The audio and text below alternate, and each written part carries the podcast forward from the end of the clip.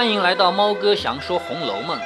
最近猫哥发现啊，有好多人加我好友跟我交流，然后一聊呢，才发现啊，他们为了跟我交流，可以说是费尽了千辛万苦。怎么回事呢？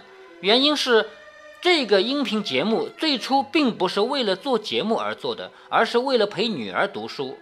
你说爸爸陪女儿读书，会不会说这样的话？说宝贝儿。如果你想跟爸爸交流，欢迎您点击什么什么地方给我留言。那不可能嘛，所以在这个节目里面压根儿就没有这些内容，这就造成什么呢？造成其他听众想要跟我交流也没有了这个渠道，不知道该怎么操作。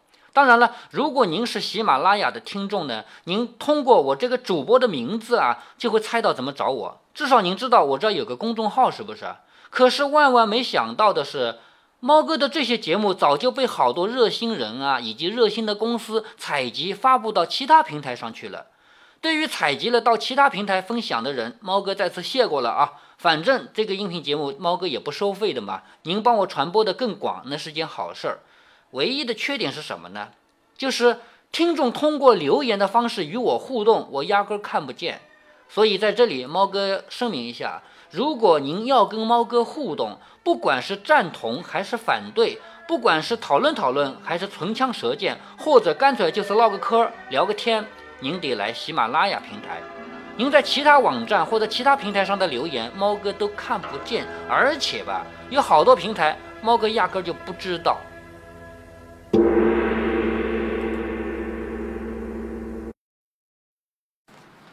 我们继续来看《红楼梦》。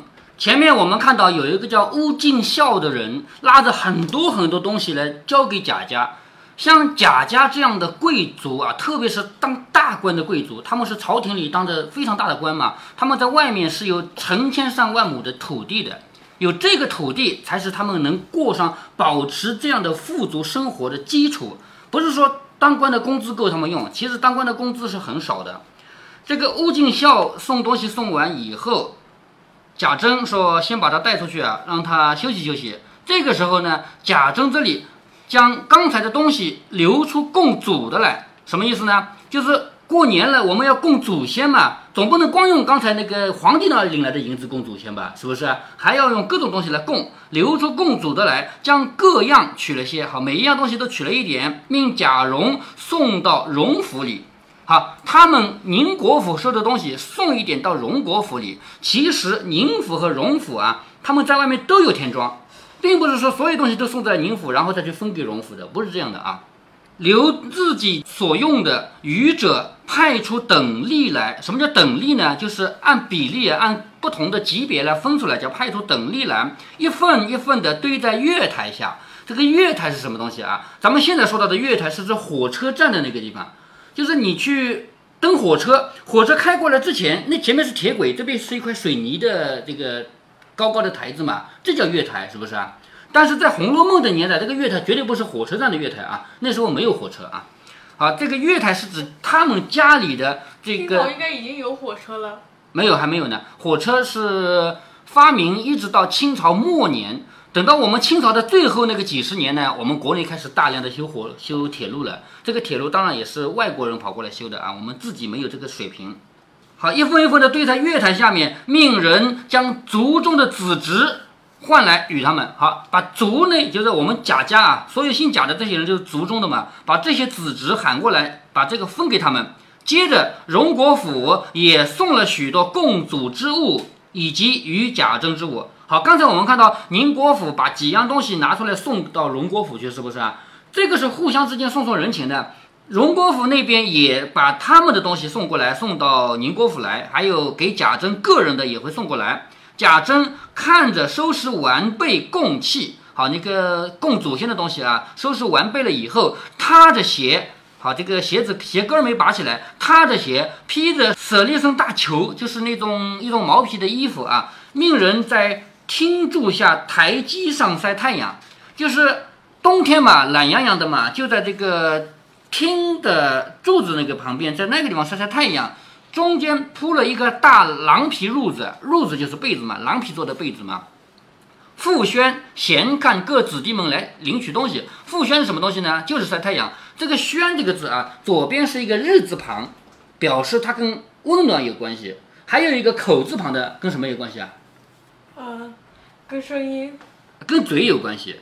所以喧闹的喧，你说应该什么旁？口字旁，口字旁是不是啊？说这个地方好喧闹啊，这个口字旁的右边是一样的啊。那么我们两个人坐下来寒暄几句，应该用哪个暄？不知道，你不知道啊？寒暄，你以后注意啊。两个人坐下来聊天叫寒暄，虽然只聊天，但是要用日字旁。不能用口字旁，因为我们聊天是聊冷暖的，寒是指寒冷，暄是指温暖，所以要用这个暄啊，明白吧？以后你一定会学到寒暄这个词的，特别是考试会考的，问你寒暄这个字应该用哪个？很多人会选口字旁的，说既然是聊天嘛，当然口字旁了，不对啊，应该用日字旁，因为它是指的温暖。好，这里复暄就是晒太阳啊，晒太阳，闲看各子弟们来取东西。因见贾琴也来领，你看啊，贾琴也跑来领了。这个时候就要骂人了。贾政叫他过来，说：“你做什么也来了？就是你干嘛来领东西啊？谁叫你来的？”贾琴垂手回说：“好，他两手垂在下面回说，听见大爷这里叫我们领东西，我没等人去就来了。什么意思啊？听说这里发东西了，我没有等谁叫我，我自己跑来了。”贾政说。我这个东西原是给你们这些闲着没有事儿也没有敬意的小叔叔兄弟们的，什么意思呢？我这个东西是给谁的啊？是给那些没工作的人的，因为没工作的人就没有收入嘛，他们怎么过年啊？是不是啊？我们作为一个家族的人，既然有人没有收入没法过年，我就有理由，我就有必要给点东西他领领，所以我这东西是给这些人的。那两年你闲着，我也给过你的。好，他讲过道理了吧？前几年你没有工作的时候，我给过你的呀，是不是？如今你在那府里管事，你还记得贾琴管的什么事儿吗？呃，不记得了。不记得了。就在前一年的春天，贾琴和贾云都找到工作了。好像一开始是求呃贾玲、王熙凤。哎，对对，求王熙凤的，是不是？那其中一个是管家里的小和尚、小道士们。还有一个是管种树，还记得哪个管小和尚、小道士，哪个管种树的吗？不记得了，不记得了啊！这个贾行就是管小和尚、小道士的，知道吧？那个贾云就是跟小红谈恋爱的，是种树的。大观园的小和尚、小道士不都是女的吗？小沙弥是男的。刚开始大观园又不是他们这些人住进去的，还记得吗？刚开始里面有小沙弥的呀，就是小沙弥就是小和尚呀。啊，后来就送到家庙去了呀，送到铁槛寺去了呀。是不是啊？他说：“如今你在那府里管事，就是在荣国府里管事，家庙里管着和尚道士们，一个月又有你的份例外啊，就是每个月你有工资的。除了工资以外，这些和尚的银子都从你手里过。好，什么意思啊？你手里有几个钱？一个钱是什么？各个月领工资，这是一个钱。另外一个钱，和尚不要吃饭嘛，对不对？和尚道士们吃饭的钱都是你领了去再给他们的。那么，请问？”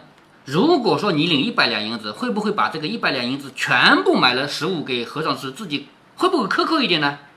会会是不是？前面我们看到贾云种树，领了两百两银子，好像只花掉了三五十两银子吧？是不是啊？一大半是自己的利润嘛？有没有记得啊？啊，所以他贾珍跟他说：“你你有两块银子，一块呢是你的工资，还有呢这些和尚道士的份里银子啊，就他们的工资啊。”这么说会会不会被抓到？也没有人查，所以贾府到后来也没有办法了，没落了嘛。就是这些东西都是烂账。如果说管得紧一点，这些事儿都可以管过来。我们再过两回就可以看到贾元春要开始管理这个家了啊啊，不是贾探春啊，贾探春管理这个家有一件大功劳，就是把这些乱七八糟的账给管住了，就是没有什么没有名目的收费啊，就是啊不是收费啊，是发钱啊。就是无无缘无故发钱啊，还有一件事情发两回的钱啊，这些事情全部给探春给管住了。再过两三回，我们就要读到了。那这里我们就看出来，就是前面我们也看出来了啊，小和尚、小沙弥的钱，还有种树的钱，都是有一大半是他们自己的利润。好，我们继续看贾政怎么说啊？你自己除了有工资以外，那些和尚、沙弥的钱都从你手里过去，你还要来取这个，也太贪了吧？就是。你有那么多钱，你还来拿这些？我给那个没工作的人准备的钱，你太贪了，是不是啊？你自己瞧瞧，你穿着像个手里没钱办事用的吗？就你穿成这个样子，你像是没钱的人吗？是不是？先前你说没敬意，如今又怎么了？比先倒不像了。就是以前你来拿东西是因为你没收入，现在你不像了，是不是？贾琴说。家里人口多，费用大，你看人总是要找点理由的嘛，总不能说我钱嫌多，是不是啊？他说我家里人口多，费用大。贾珍冷笑着说：“你还支吾我？好，这个支吾什么意思啊？我们现在说一个人支支吾吾的，这个支吾是指你还拿这种话来回答我，叫支吾我啊？你还支吾我？你在家庙里干的事儿，打量我不知道呢？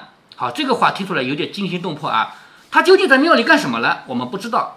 他说你在家庙里干的事儿，打量我不知道呢？”也就是说，贾琴在庙里面肯定是不做什么好事的。你到了那里，自然是爷了，没人敢违拗你。什么意思啊？到了这里你是没地位的，因为我们知道随便哪个都比你大，是不是？但是到了庙里去，你最大呀，是不是？那些和尚沙弥不都听你的吗？是吧？所以说，到了家庙里，你自然就是爷了，没人敢拗你。你手里又有了钱，离着我们又远。就是我们管不着你了，你到庙里去了吗？你还记得去庙里要多久吗？就是前面秦可卿送病的那一次，他们跑了多少路啊？是不是啊？那么远的路，你到了那个地方，我们离得远，管不着你了，你就为王称霸起来。好，你在那里称王称霸了，是不是？夜夜招聚匪类赌钱，你看啊，干什么事情？每天晚上招那些不好的人，叫匪类土匪嘛。其实这种土匪究竟有多坏呢？我。不知道他们平常是不是抢劫？一般说到的土匪都是指抢劫的人，是不是啊？但是这些匪类不一定是真的抢劫啊，但肯定也不是什么好好人。说夜夜遭拒匪类赌钱养老婆小子，什么叫养老婆小子呢？就是你在那养个小老婆。一般情况下，在外面偷偷摸摸养个女人的话，这种事情是不能让家里人知道的，是不是啊？反正离得远，你在那里干什么事我们都不知道。但是你以为贾琴还有没有结婚？没有结婚呀。嗯，是吧？好，你在外面招聚匪类赌钱，还养老婆小子，这会子花的这个形象，还敢领东西来？就是你都这个模样了，你还敢到我这儿来领东西？领不成东西，领一顿投水棍去吧。什么叫投水棍呢？就是打人的棍子。就是你领不到东西，我给你一顿棍子，你领走吧，是不是？等过了年，我必和你林二叔说换你回来。什么叫换你回来呢？就这个工作不给你做了，因为你做的不好。你在那个地方称王称霸，每天晚上赌钱，还养老婆什么的，是不是啊？所以这种事情，我要跟贾琏说，说了以后，以后这个事儿不给你办了。贾琴红着脸不敢答应。好，说到这个份上，贾琴不敢答应。这里的不敢答应，你要注意，如果贾琴是清白的，他一定会说我没有做这个事儿，是不是？所以不敢答应，明摆着贾琴就是的确是做这样的事的，是不是？所以在八十回以后啊。后面这些不是贾呃曹雪芹亲笔写的，但是八十回以后就写到有人告发说贾婷在庙里做什么什么坏事，然后告发这个信交给了谁呢？如果交到别人手里还好，交到了贾政手里，你知道贾政这个人多么严格啊，是不是啊？儿子都打成那样，对不对啊？所以贾琴在庙里面做什么坏事，这个告发信就被人交到了贾政手里，然后贾政非常生气，把贾琏叫过来就查这个事情。这是八十回以后的事情，不一定是曹雪芹本人写的，但是呢，他一定也是顺着这个写的。我们从前面从第五十三回就看出来，贾琴确实在庙里也不是什么好人，对不对？从这个上面我们也看出来啊，贾家这是已经没无可救药了，就是。一代不如一代，到了这个草头这一代，你看看他们做些什么事情，是不是？我们都说这个贾珍是够混乱的了吧？但是贾珍至少还骂骂贾琴的，也就是说贾珍还看不惯贾琴做的这种事情，所以可以说是一代不如一代吧？是不是？好，这里说贾琴红了脸，不敢答应。人回说北府水王爷，好，这个什么叫水王爷呢？就是水龙，北晋王叫水龙，还记得吗？记得北府水王爷送了自联荷包来了啊！你看啊，开始过年前的互相送礼了。像水溶这样的人，因为他是王爷嘛，王爷比贾家要大多了。你说他有没有必要去送点什么鹿啊、獐子啊、猪肉啊、羊肉给你啊？就不用，我送点字给你就够了，因为这是荣耀，是不是啊？就像皇帝赏赐一样，皇帝一定要赏你银子吗？赏你，我写个字赏给你就已经很不错了，是不是？所以。北晋王送来的是自联和荷包，就是对联和荷包。荷包其实空荷包啊，就给你们挂在身上用的。贾珍听说，忙命贾蓉出去款待。好，这个为什么叫贾蓉去款待呢？因为不是北晋王亲自来。如果北晋王亲自来的话，那他们家最大的人得出面，比如说像贾母这样的人得出面迎接，知道吗？但不是北京王亲自来的，所以叫贾蓉去款待。只说我不在家，贾蓉去了。这里贾珍看着领完东西回房和尤氏吃毕晚饭，就吃完了晚饭，一宿无话。至次日，更比往日忙，都不必细说。好，过年前一天一天过去，是越来越忙。忙什么呢？一方面要准备过年的东西，另外一方面互相送礼。你像北京王送了字过来，他们贾家和王家、史家、薛家，是不是要送东西？是，当然要送东西，是不是啊？好，这些都不提了。好，转眼到了腊月二十九了。腊月二十九其实有可能是除夕，也有可能是除夕前一天，因为腊月究竟有多少天，这不一定的啊。大约是三十天，小于二十九天嘛，是不是啊？已经到了腊月二十九了，各色备齐。当时的日期和现在不一样。现在也是腊月不一定几天啊，你是没注意过啊？农历嘛，农历的每一个月有几天也不一定的。各色备齐，也就是过年的东西全部准备的完整了，各色备齐。两府中都换了门神。咱们现在没有谁贴门神了，是不是啊？但是以前门上都贴两个人的啊，两个门神，还有连队，连队就是对联啊，挂牌。新游了桃符，什么叫桃符？知道吗？呃，呃，就是就呃桃木做的对联。哎，对对对，桃符是对联的前身啊。我们现在家家户户贴的对联，说起来也是很奇怪，这么一个全国人。都相信的风俗，居然找不到出处，找不到究竟是哪年由谁发明的，这是一个很奇怪的事情。但是早年家里挂桃符那是真的，就是门口啊挂桃符，用桃木板，因为他们相信桃树的木头做的东西是辟邪的。你看到那个道士驱妖的桃木剑是不是啊？他们相信桃木是辟邪的，所以家家门口挂桃木。但是最初的桃木上面是没有字的。也不知道是哪个文化人在一边写了几个字，还对联对仗了，于是一下子就传播开来了。究竟是谁发明的，到现在都不知道。就是这是一个很奇怪的现象，是不是？全国老百姓都认可的一个风俗，居然不知道是谁发明的。那桃符这个东西，我们现在是不挂了啊，在《红楼梦》的那个年代还挂。好，新油了桃符，油就是油漆。嗯。嗯，大观园里那些呃屋子，还每年还整年都会挂上。呃，对联是这样的呀。以前的对联是刻在木板上的，他们又不坏。我们现在贴张纸，大年初一早上贴的，嗯。那过年不是是有贴对联习俗吗？那个是嗯干什么了？有的对联是固定的，永远不换，比如说刻在那个木板上。但有的是贴的，是换的。像我们现在是都是用纸贴的，而且我们现在的这个胶带啊、胶水啊，也也是。呃，偷工减料也不是什么好东西啊！大年初一贴了，到初二就没了。就是以前的东西好一点，以前的这个浆糊是用什么？用面粉啊、米粉啊，用这个东西熬的。它粘在这个门上呢，不会掉。但是不掉呢，它也有坏处。这个粘在上面洗不了，你知道吧？咱们现在为了方便，用那个胶带纸贴一贴，结果呢，洗是好洗了，第二天就掉了，是吧？好，这里说挂了。对联啊，门神啊什么的，新油了桃符，油就是油漆，新把油漆就是把桃符又油漆了一下，焕然一新。宁国府从大门、仪门、大厅、暖厅、内厅、内三门、内仪门，还有内塞门，一直到正堂，一路正门大开。好，你看啊，从中央这一条路，你看那个图，拿一个那种那个图来，就是有一张纸正反面都是地图的。哎，沿着中轴线的这一个一条路啊，像他们这是这个是荣国府是吧？沿着中轴线进去的这个门，平常是不开的。这里书上指的是宁国府啊，我们看这个一样啊，荣国府、宁国府在这种格局上没有什么差别啊。从大门开始，大门、仪门，然后到大厅、暖厅、内厅、内三门、内仪门，还有内三门，一直到正堂，这一路正门大开。就是整个一条中轴线的门全部开着，两边接下一色朱红大高照，就是两边的台基上面，台阶上面是红颜色的灯，高高的点着，点着两条金龙一般。什么叫两条金龙呢？就是两排灯笼嘛，一二三四五六七八，一直挂过去，两排灯笼不是像两条龙一样吗？第二天有贾母有告封者，什么叫告封呢？就是当官的人的老婆，贾母的老公不是。贾演的儿媳妇嘛，是不是啊？不，贾母自己是贾演的儿媳妇嘛，是不是？是贾代善的老婆。他们这样的人呢，是因为老公当官，所以老婆是有地位的，这个叫有诰封啊。像贾母这样的有诰封者，皆按品级着朝服。朝服是什么呢？就是见皇帝才穿的那种衣服啊，叫朝服。先坐八人大轿，带领着众人进宫朝贺。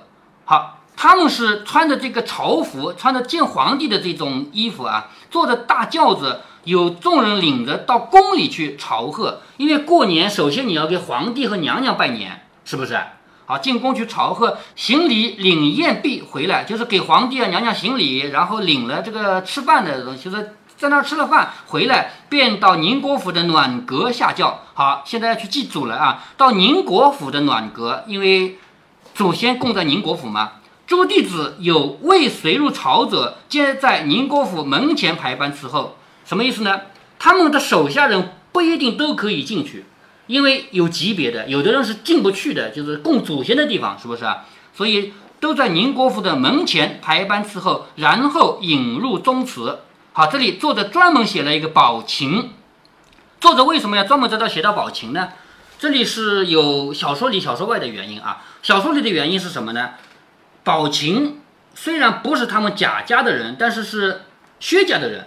是比较好的亲戚，这种人是有机会能够进入宗祠的，就能见到贾家的祖先的。宝钗当然可以了，是不是？那么小说外的原因为什么要单独写宝琴呢？你还记得第三回写荣国府的外观，就是一层一层门什么样子，大厅什么样子，是用谁的眼睛来看的？林黛玉。哎，林黛玉为什么不用别人的眼睛，要用林黛玉的眼睛呢？因为林黛玉是，嗯，嗯，那主。很重要的人啊，因为他是主角是吧？啊，不是这个原因啊。其实贾家这里摆什么东西，那里放什么东西，这些一切在生活在这里的人看来都很正常。比如说你，你会说我回到家，在这边是换鞋子的，这边放了一个什么，这边还有桌子，这桌子上还有一个水壶，你会这样写吗？不会的，因为你天天看到的都是一样的东西，是不是？但是有一个客人到我们家来，他会说这个人家。这里有什么？那里有什么摆设？是不是？你第一次去某一个地方，你也会看到，哎，他们家里还摆了一个香炉。但是对于他们自己家的人来说，他会不会说我们家摆了一个香炉啊？不会，哎，不会嘛。所以要想写这一次过年的盛况，用贾宝玉的眼睛是不行的，因为贾宝玉年年看这个，是不是？用林黛玉、薛宝钗也不行，他们住了几年了嘛。所以用宝琴的眼睛，明白了吧？作者在这里着重写一下宝琴，就是想要借宝琴的眼睛来描写这一次过年的盛况。那么接下来他们要祭祖了啊！祭祖的盛况，我们休息一下再读。